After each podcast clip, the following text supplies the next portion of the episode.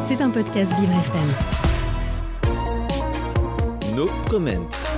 Le 16 septembre 2022, une révolution a débuté en Iran.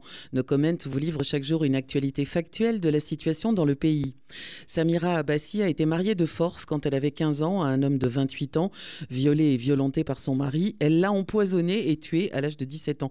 Condamnée à mort et détenue à la prison d'Ispahan, on lui a noté qu'elle sera exécutée dans quelques jours. Nouvelle dégradation de la situation des avocats en Iran. Une vingtaine d'avocats ont annoncé leur convocation au bureau du de la sécurité, Saïd Mogadis, à la branche 7 du parquet d'Evin le 22 mai 2023. L'affaire semble grave puisque dans leur convocation, qui ne précise aucun chef d'accusation, il est indiqué qu'en cas de non-comparution, il sera procédé à leur arrestation.